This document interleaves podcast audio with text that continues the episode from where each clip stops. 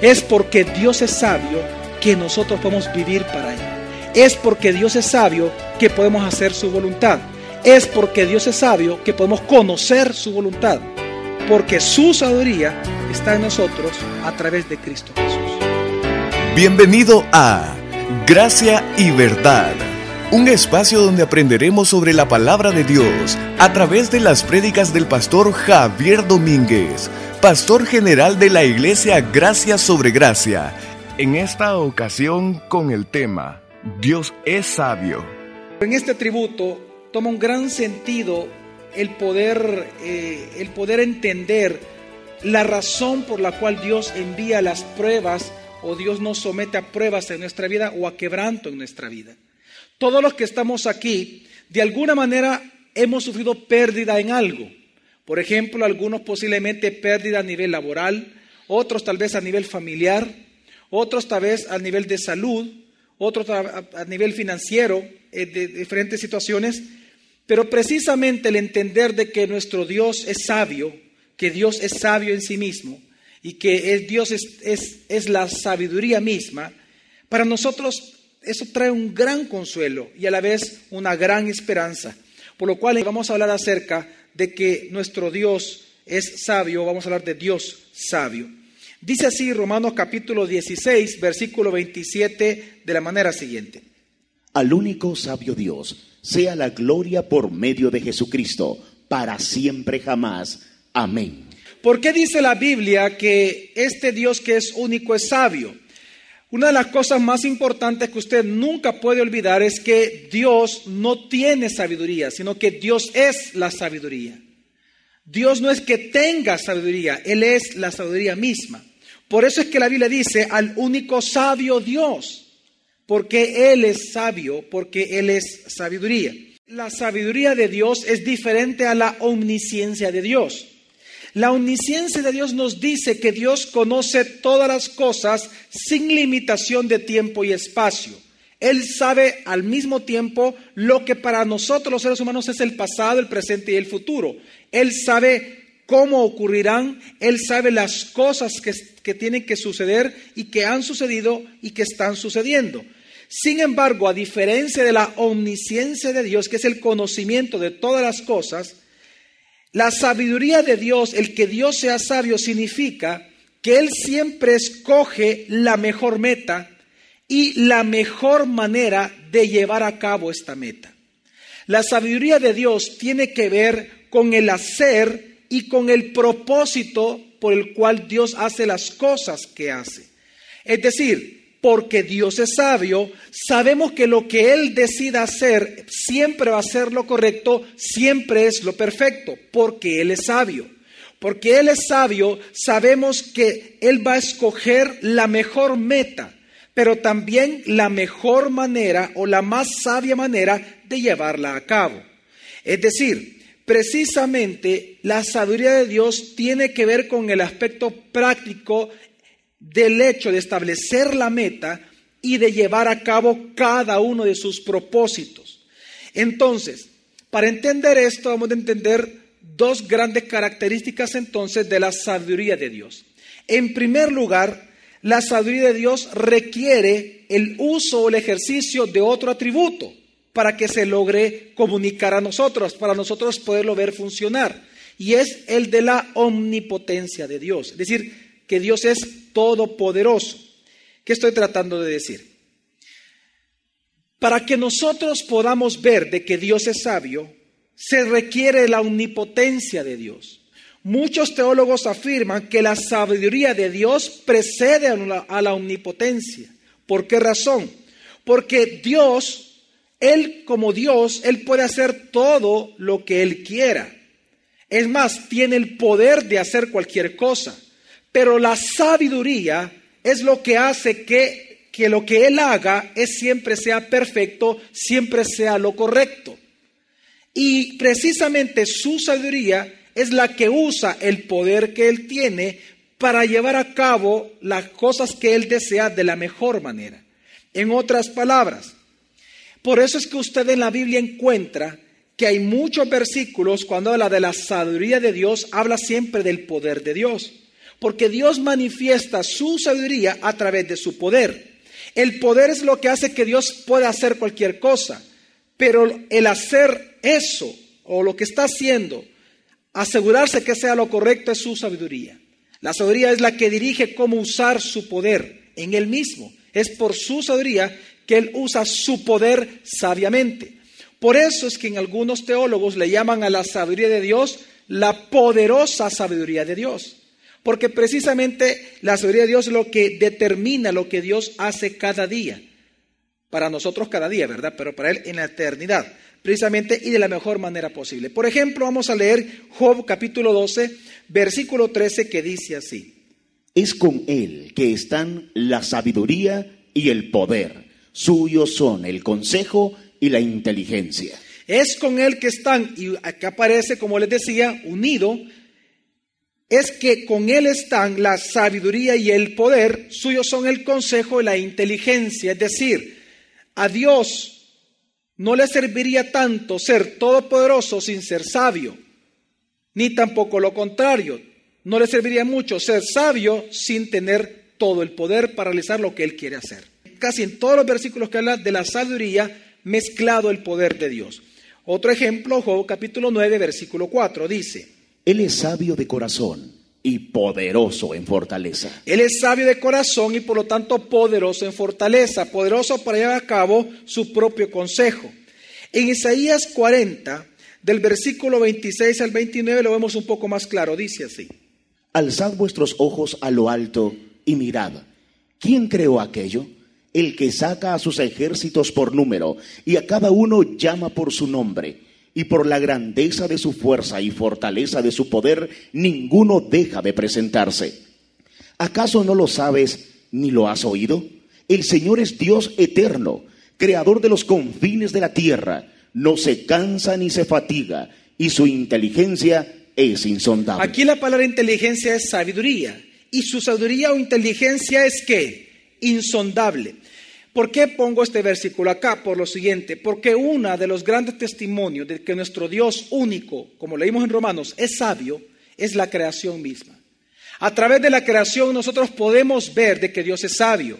Cuando vemos la grandeza de la creación, cuando vemos el número de las cosas que suceden, cuando vemos cómo Dios va manejando en la dispensación de los tiempos toda la creación a lo que Él está llevando a la creación, nosotros podemos ver la sabiduría de Dios. Al ver, por ejemplo, cómo es la cadena alimenticia, cómo es la independencia de los reinos que existen en la naturaleza, cuando vemos todo el universo, cuando vemos toda la conjunción de la creación, cuando vemos como un, todo un sistema, podemos ver realmente la sabiduría de Dios en acción.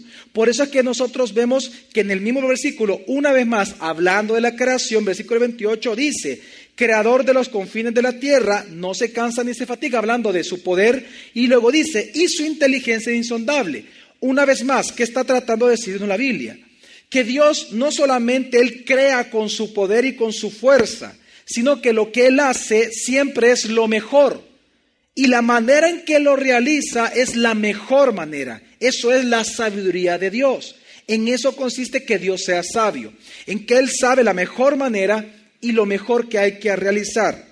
Por eso que también dice muy claramente el Salmo 104, versículo 24, siempre acerca de las mismas obras de Dios. Cuán innumerables son tus obras, oh Señor. Hiciste todas ellas con sabiduría. La tierra está llena de tus posesiones. leamos despacio este versículo porque aparentemente que hay un error. Dice así, cuán innumerables son tus obras, oh Señor. Está hablando de, qué está hablando mi familia? Digan conmigo, las obras de Dios. Ok, entonces dice, hiciste todas ellas, ¿a qué se refiere el ellas? A las obras. Entonces dice, hiciste todas las obras con sabiduría. Una pregunta. ¿Qué atributo es el más apropiado para que Dios haga algo? La omnipotencia. Dios hace cualquier cosa porque Él es qué? todo poder. Pero entonces, ¿por qué dice aquí el versículo con la sabiduría? Por lo que el hermano ya entendió y por eso dijo la sabiduría de un solo. Porque lo que determina lo que Dios va a hacer o lo que Él ya se propuso hacer en la eternidad es su sabiduría. ¿Por qué? Porque Él ya escogió lo mejor que con su poder Él puede hacer. Y que con su poder Él sabe la mejor manera de realizarlo, lo que Él ya determinó, que sabe que siempre va a ser lo mejor y lo perfecto. Por eso es que dice el versículo que con la sabiduría Él creó todo, porque la sabiduría precede al poder, antes del poder está la sabiduría. Y es importante entender esto. Es tan importante que incluso Jesús dijo algo muy interesante. Hablando de estas dos cosas, Jesús dijo en Mateo 11, versículo 19. Vino el Hijo del Hombre comiendo y bebiendo, y dicen, He aquí un hombre comilón y bebedor de vino, amigo de publicanos y pecadores. Pero la sabiduría es justificada por sus obras. La sabiduría es qué? ¿Por sus qué? Es decir, apliquémoslo a Dios. Aunque aquí está aplicando la salvación y tiene que ver con Dios, más adelante lo voy a explicar bien. Pero apliquémoslo en este momento hasta donde hemos llegado en este estudio bíblico teológico. Lo que está diciendo Jesús es que lo que justifica que algo o alguien sea sabio es su obra. Aplicado a Dios. Es cuando vemos las obras de Dios que nosotros podemos entender de que nuestro Dios es un Dios que sabio. Cuando vemos como Él obra en nosotros, entonces entendemos que es un Dios que sabio es que debemos de entender que por las obras de Dios entendemos que Dios es sabio. Por precisamente por las cosas que hemos vivido, sabemos de que Dios es sabio en haber ordenado que eso viviéramos o experimentáramos. ¿Por qué? Porque sin esas cosas no estaríamos aquí simplemente. Yo le puedo asegurar a usted que si usted tuviera lo mismo que usted tenía antes, tuviera la misma relación que usted tenía antes, la misma clase de vida que usted tenía antes, usted no estaría acá. Pero Dios es tan sabio y lo justifica con sus obras que por lo que usted ha sufrido, usted está alabando y glorificando el nombre de Dios. Dios es sabio. Él sabe por qué cada cosa en nuestra vida. Por sus obras se justifica la sabiduría. Es por las obras de una persona que se puede saber si es sabio o no. Por ejemplo, usted puede escuchar a personas hablar y decir, wow, qué sabiduría la que esa persona tiene. Pero la sabiduría no se puede juzgar por lo que se dice. Se juzga por cómo que se vive o se hace lo que predica o lo que enseña. Entonces nosotros sabemos que Dios es sabio por sus obras. Nosotros podemos saber que una persona en la iglesia es sabia por sus obras. No es por lo que habla. Yo he conocido personas a lo largo de mi vida que hablan súper bien. Algunos tienen una buena homilética. Otros tienen una apariencia impresionante. Otros pueden tener letra impresionante en conocimiento de la Biblia. Pero sus obras son una desgracia completa. Y eso demuestra que nunca han sido sabios. Entonces, ¿por qué es importante entender esto? Porque cuando la Biblia dice que Dios es sabio, es porque Dios es sabio. ¿Cómo lo sabemos? Por sus obras. Significa entonces de que Dios no solamente sabe escoger o establece como meta lo mejor en su criterio, ¿no? Como Dios, lo mejor, sino que Él escoge la mejor manera de llevarlo a cabo a través de su poder mismo. Por eso que también dice Daniel capítulo 2, versículo 20 acerca de Dios. Daniel pues habló y dijo, bendito sea el nombre de Eloah por los siglos de los siglos. Suya es la sabiduría y el poder. Suya es la sabiduría y suya el poder. Dios lleno de poder. Imagínense ustedes un Dios lleno de poder, un Dios todopoderoso, pero sin sabiduría, eso es algo patético. Y al revés, un Dios lleno de sabiduría, un Dios tremendamente sabio, perfectamente sabio, pero sin poder, solo sería un soñador. ¿Me estoy dando a entender? Siempre la sabiduría va unida a qué?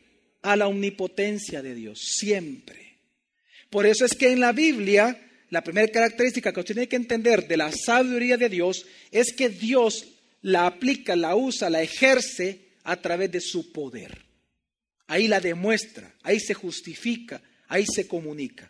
Ahora, el segundo aspecto o la segunda característica doctrinal que hay que entender de la sabiduría de Dios es que la sabiduría de Dios entra dentro de aquellos atributos que nosotros le llamamos, que los, además la teología misma le llama atributos comunicables de Dios. Es decir, que Dios comunica al ser humano, que el hombre se pueda dar cuenta de la sabiduría de Dios y que el hombre de alguna manera puede participar, no perfectamente, pero sí de una parte de ese atributo.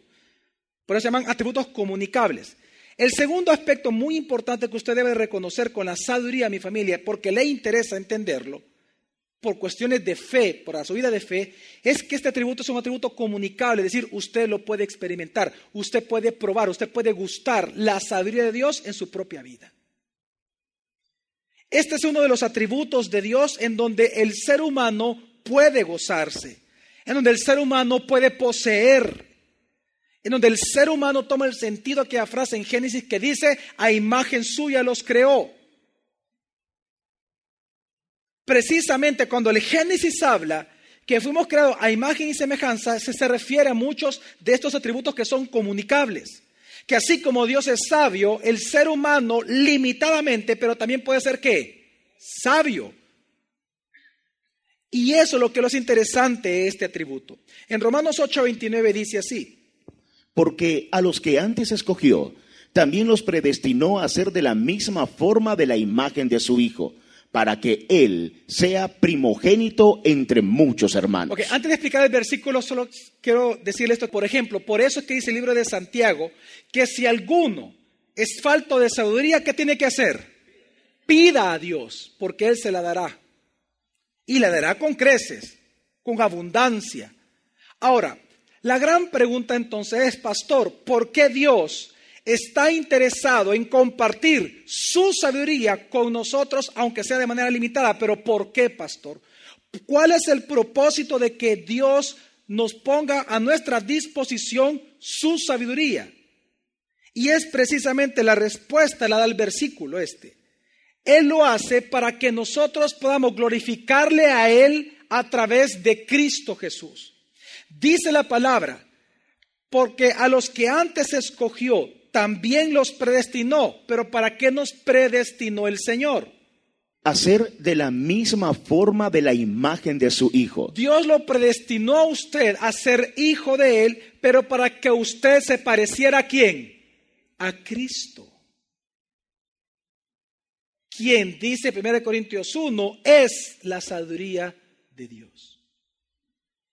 Es decir, Dios a usted lo eligió, Dios a usted lo escogió, Dios a usted lo predestinó y luego Dios lo llamó, ahora lo santifica y luego viene lo que es la glorificación de nuestras propias vidas.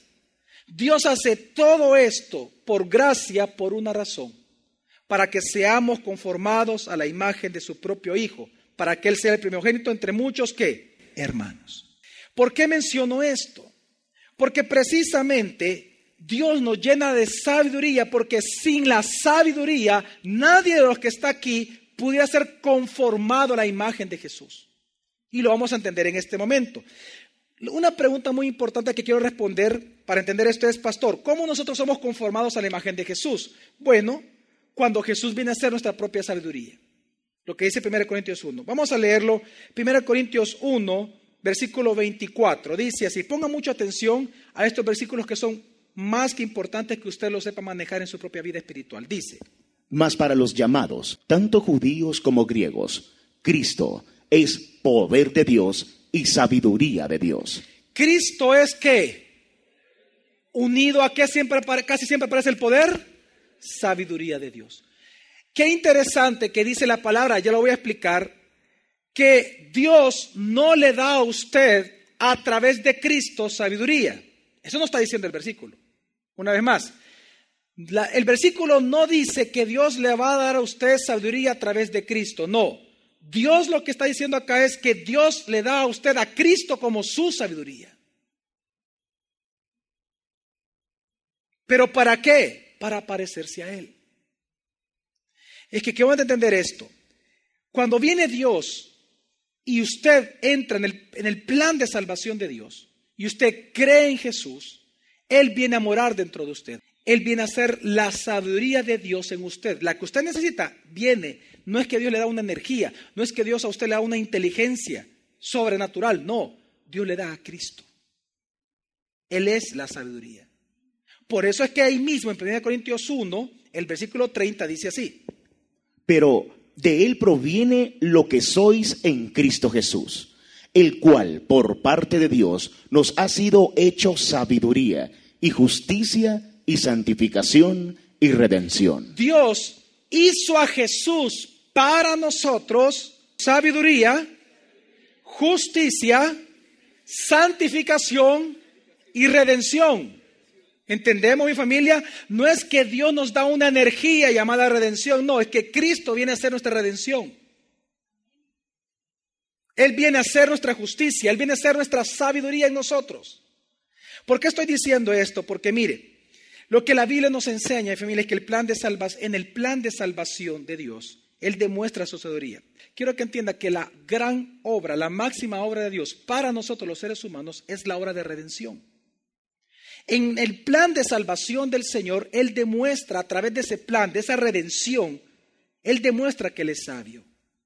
No solamente porque Él nos da a Cristo como sabiduría, sino que porque Él mismo viene a ser la sabiduría para nosotros. Por eso es que ocupando lo mismo que dijo en Mateo, quiero referirme a lo que dice Lucas, porque Lucas lo explica mejor lo que dijo Jesús. En Lucas capítulo 7 viene el evangelista y versículo 34 al 35 dice, Viene el Hijo del Hombre, que come y bebe, y decís, mirad, un hombre comilón y bebedor de vino, amigo de publicanos y de pecadores. ¿Por qué vienen ellos y dicen, este es amigo de publicanos? Y comienzan a juzgar la obra que está haciendo Jesús. Todos estaban juzgando su obra. Entonces viene Jesús y al escuchar que estaban juzgando su obra, él viene y dice, ¿por qué está haciendo esta obra? Y su defensa es la siguiente.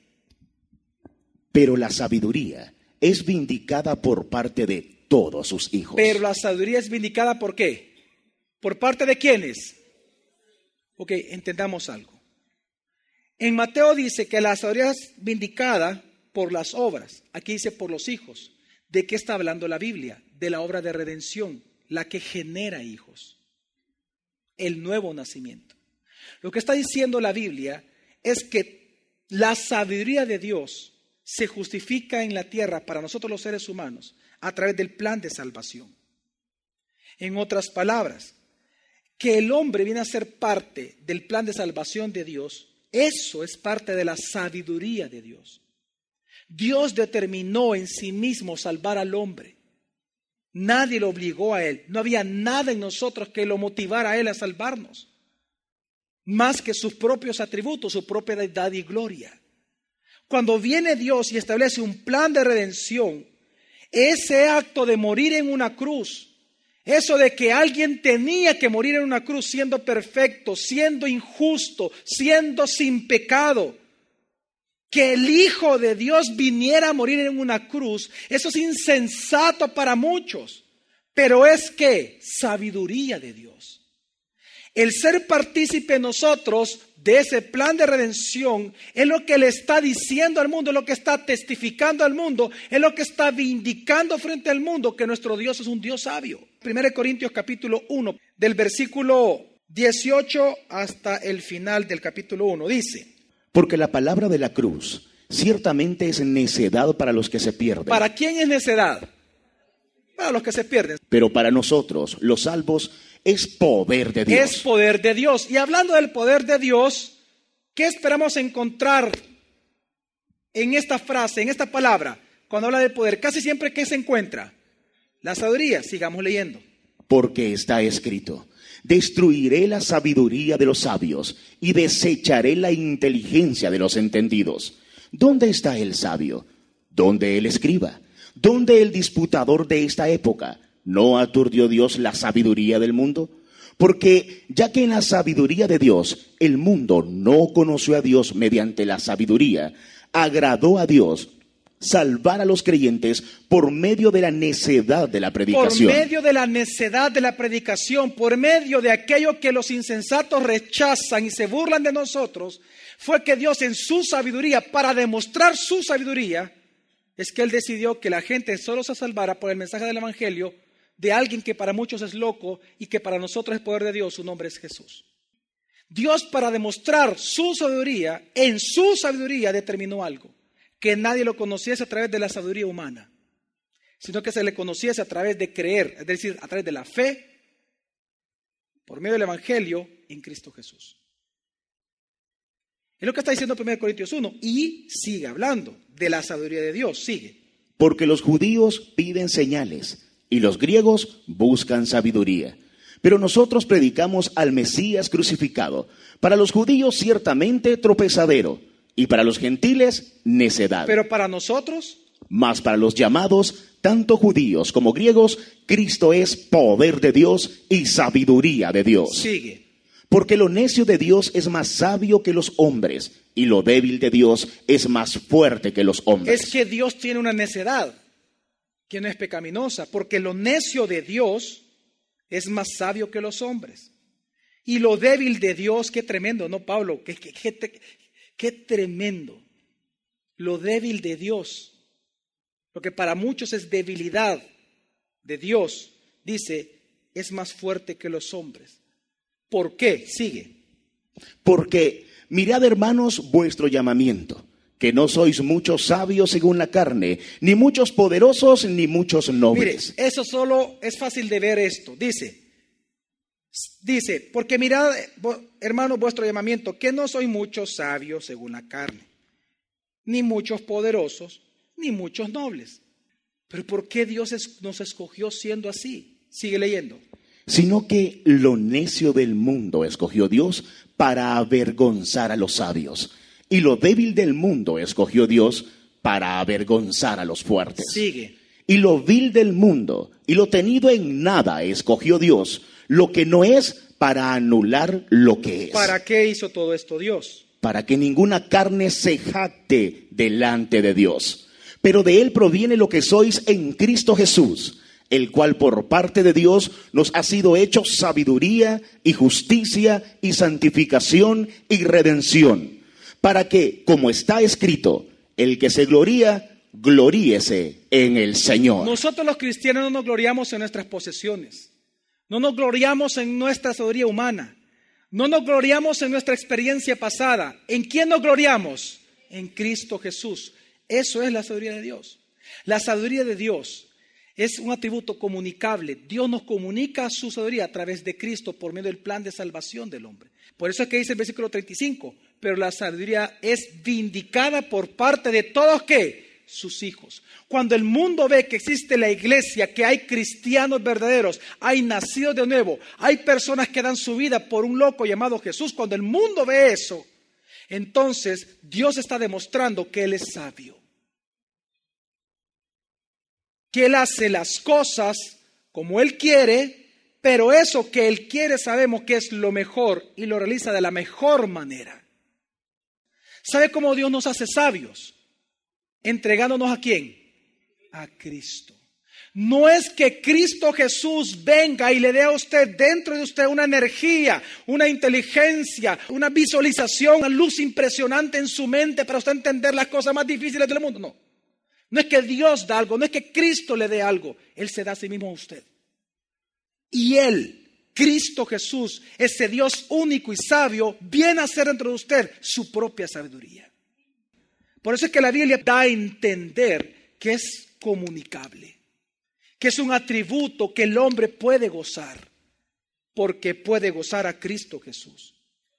Por eso es que dice Filipenses 2.3, hoy toma sentido muy interesante este versículo que todos conocemos, pero hoy entendemos mejor qué significa.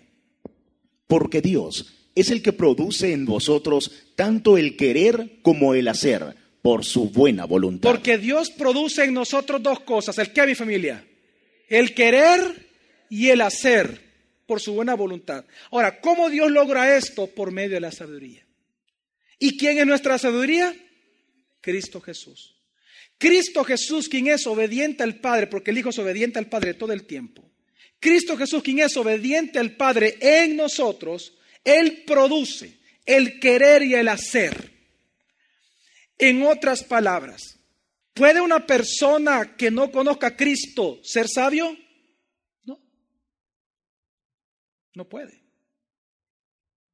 ¿Puede una persona sin Cristo Jesús, como lo dice la palabra, querer hacer la voluntad de Dios y poderla hacer? No. Por eso es que Dios comunica este tributo a sus hijos. Porque sin la sabiduría, simplemente usted y yo, primero, no fuéramos cristianos. Y número dos, jamás podríamos hacer un tan solo aspecto de la voluntad perfecta de Dios. Es porque Dios es sabio que nosotros podemos vivir para Él. Es porque Dios es sabio que podemos hacer su voluntad. Es porque Dios es sabio que podemos conocer su voluntad. Porque su sabiduría está en nosotros a través de Cristo Jesús. Esto es importante entenderlo, que por eso es que el apóstol Pablo dice, Colosenses capítulo 2, versículo de 2 al 3. Para que sean consolados sus corazones, unidos en amor, hasta alcanzar toda riqueza de plena certidumbre del entendimiento a fin de conocer completamente el misterio de Dios. ¿Quién es el misterio de Dios en nosotros? Cristo. Cristo, pero ¿por qué Dios quiere de llenarnos de entendimiento de Cristo Jesús? En el cual están escondidos todos los tesoros de la sabiduría. Si usted quiere ser una persona sabia, entonces conozca cada día más profundamente a Cristo Jesús. Porque en Él se contiene todos los tesoros de la sabiduría de nuestro Dios único y sabio. El día de mañana continuaremos aprendiendo más sobre este tema. Gracia y verdad con el pastor Javier Domínguez. Es una producción de la iglesia Gracia sobre Gracia. Puedes encontrar más recursos como este en nuestra página web, graciasobregracia.org.